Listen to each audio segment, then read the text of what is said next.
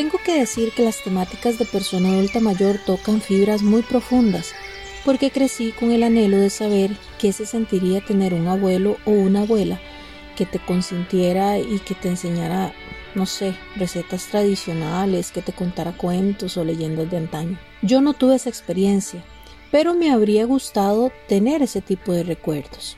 Por eso creo que hay que aprovechar cada oportunidad que tenemos al interactuar con personas adultas mayores y aprender algo de ellos y ellas, lo que sea. Por eso les traigo esta entrega sobre personas adultas mayores que viven solas, esperando que en algo les resulte útil. Mi nombre es Jennifer Ureña y a continuación les traigo esta entrega Vivir en Soledad, una realidad de muchas personas adultas mayores en Costa Rica.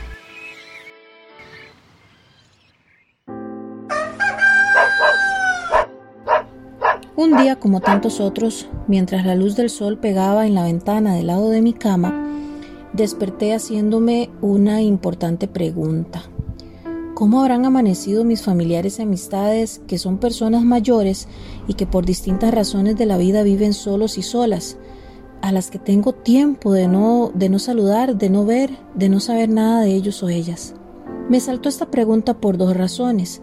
La primera es que a veces damos por sentado lo que pareciera ser muy común, pero que no lo es. Caí a cuentas de que en medio de confinamiento tengo a mi lado a las personas que más me importan en la vida y aunque son varias las semanas que tenemos ya de estar ciertamente aislados de la mayor parte de nuestra familia y amistades, la verdad es que no estamos solos y no la estamos pasando mal. Un poco incómodo sí a veces por ratos, pero no la estamos pasando mal. Y aunque la familia esté un poco distanciada, la verdad es que seguimos unidos. Pero hay personas que están viviendo de otra manera la llamada cuarentena. Y es ahí donde me dije, bueno, ¿Cómo te impacta vivir en soledad?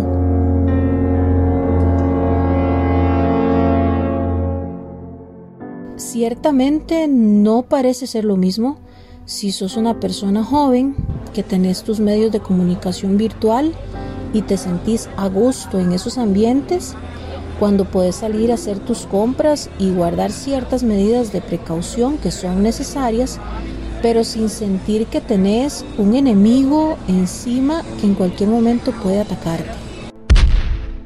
A cuando sos una persona que esto de las tecnologías no se te da mucho y tenés que aislarte por vos, por tus seres queridos y por cuidar la salud que es el bien más preciado. Me di cuenta que la verdad es que desconocía cómo la estaban pasando esas personas que me importan y muchas otras que viven en esa realidad en este país. Por eso le pregunté a una profesional que tiene varios años trabajando en la atención de personas adultas mayores y le pregunté si el enfoque con el que estaba mirando esta temática estaba desubicado, con el fin de compartir esta información y que sea útil para alguien, más allá de aclarar mis dudas existenciales. Consulté entonces a la doctora Alexandra Villalobos, quien trabaja en el CONAPAM.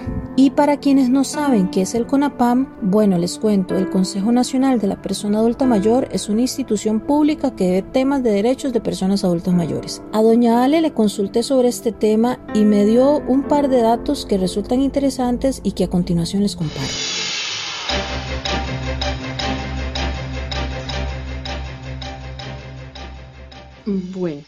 Es que todo es muy relativo, ¿verdad? Porque hay personas que viven en soledad porque efectivamente quieren vivir solas, ¿verdad? Y que más bien, digamos, los impacta a nivel, digamos, a nivel positivo, porque ellos sienten que pueden desarrollarse como personas plenamente, ¿verdad? Seguir cumpliendo con, con, el proyecto de vida, digamos, que ellos tienen de forma normal.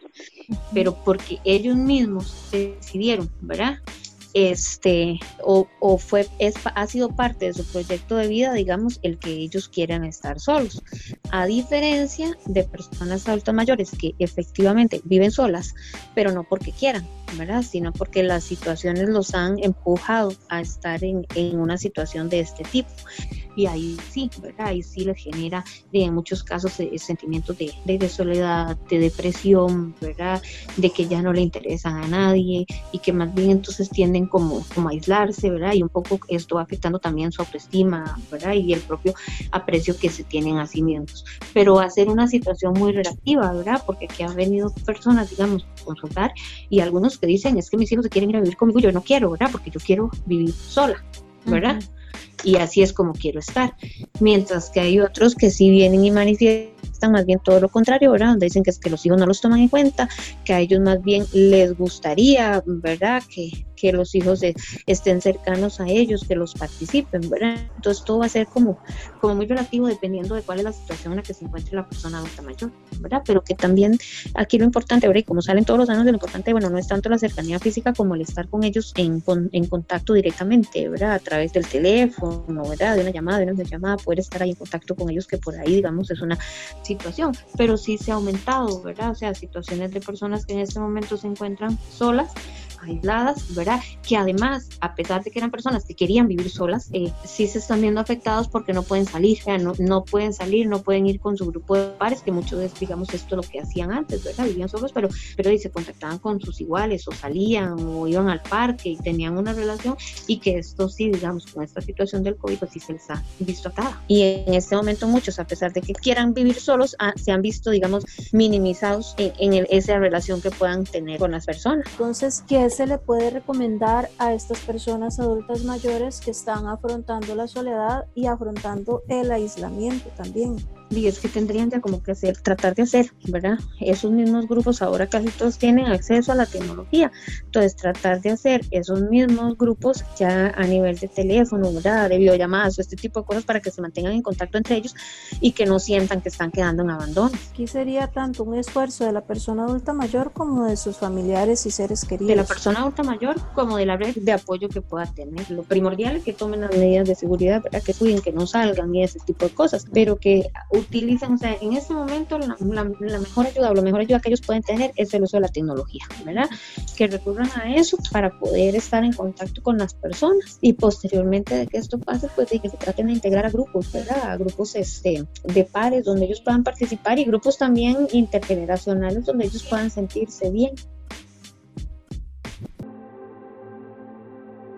Teniendo claros los puntos que me explicó doña Alexandra, muy rápidamente le pregunté a doña Teresa Barrantes, una señora de la comunidad en la que vivo, que vive sola desde hace muchos años, por decisión. Ella tiene a sus hijos alrededor. Quería preguntarle a qué se dedica durante el día y cómo invierte su tiempo. Esto fue lo que me contó.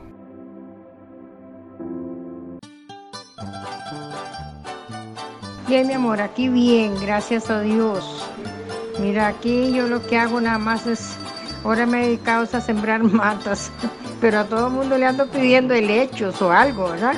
Porque yo pues esas cosas no las tengo, pero eso me, tengo una vejiga en el dedo, porque saco unas matas viejas y me pongo a cortarlas. Y, pero bien, gracias al Señor estoy con toda la pata. Ahí, bien cuidadita.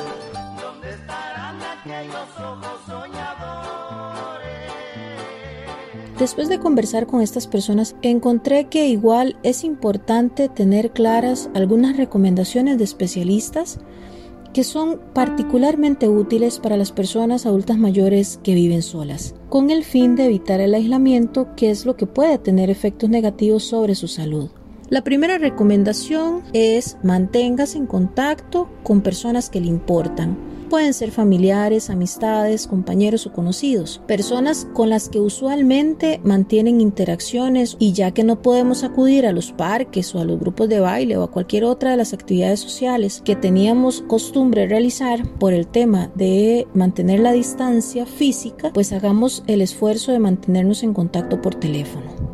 Otra recomendación es realizar en el día actividades que le satisfagan, algún tipo de actividad física que estimule su cuerpo y que le haga sentir bien. Haga ejercicios, cante, baile, aprenda algo, algún oficio, lo que sea que le haga sentir bien y que pueda realizar en casa. Y la tercera recomendación, aunque no es la menos importante, es Si la persona adulta mayor se siente mal, si en este aislamiento se siente triste, busque ayuda. No tenga miedo, no tenga vergüenza porque somos seres sociales y es necesario que nos mantengamos en interacción con otras personas.